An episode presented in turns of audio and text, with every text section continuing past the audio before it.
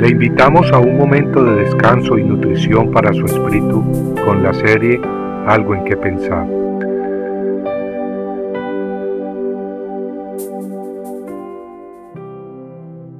Sobrios y velad, porque vuestro adversario el diablo, como león rugiente, anda alrededor buscando a quien devorar. Con las palabras anteriores, el apóstol Pedro en su segunda epístola exhortaba a los cristianos a estar alerta. Y es que tenemos un enemigo formidable, Satanás. Recuerdo una experiencia que viví hace algunos años. En el silencio de la madrugada se escuchaban claramente unos rugidos penetrantes y atemorizadores. Los rugidos dominaban el silencio del amanecer, transmitiendo la amenazadora presencia de los leones. Por un momento el terror de las bestias parecía retar mi tranquilidad. Cuando logré estar suficientemente despierto, mi paz se restableció. Lo que escuchaba era real, pero provenía del zoológico de la bella ciudad de Guatemala, cerca de donde me alojaba. Los leones estaban enjaulados, así que realmente yo estaba seguro en mi apartamento. Siempre me han atraído los leones, pero en esa ocasión me hicieron pasar un momento significativo. Pude palpar la situación espiritual de los que estamos en este mundo, donde el príncipe de las tinieblas reina por un momento. Esa vez Dios me permitió meditar en forma muy especial sobre la exhortación de Pedro.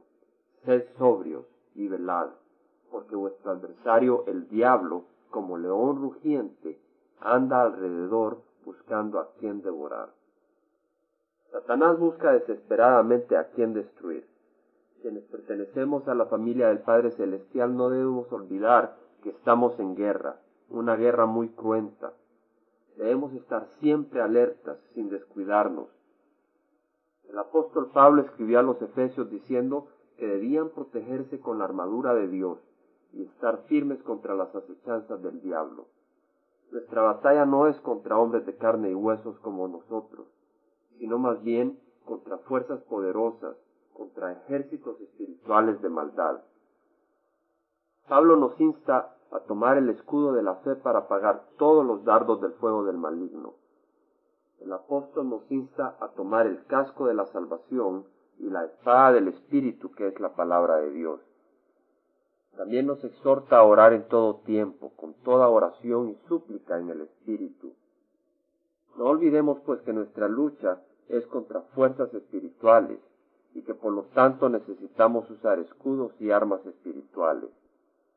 Dios nos ha dado armas y defensas poderosas y efectivas. Estas son las escrituras, nuestra fe y la oración. El meditar en la Biblia regularmente aumenta nuestra fe, alumbrando nuestro camino con la luz de Dios.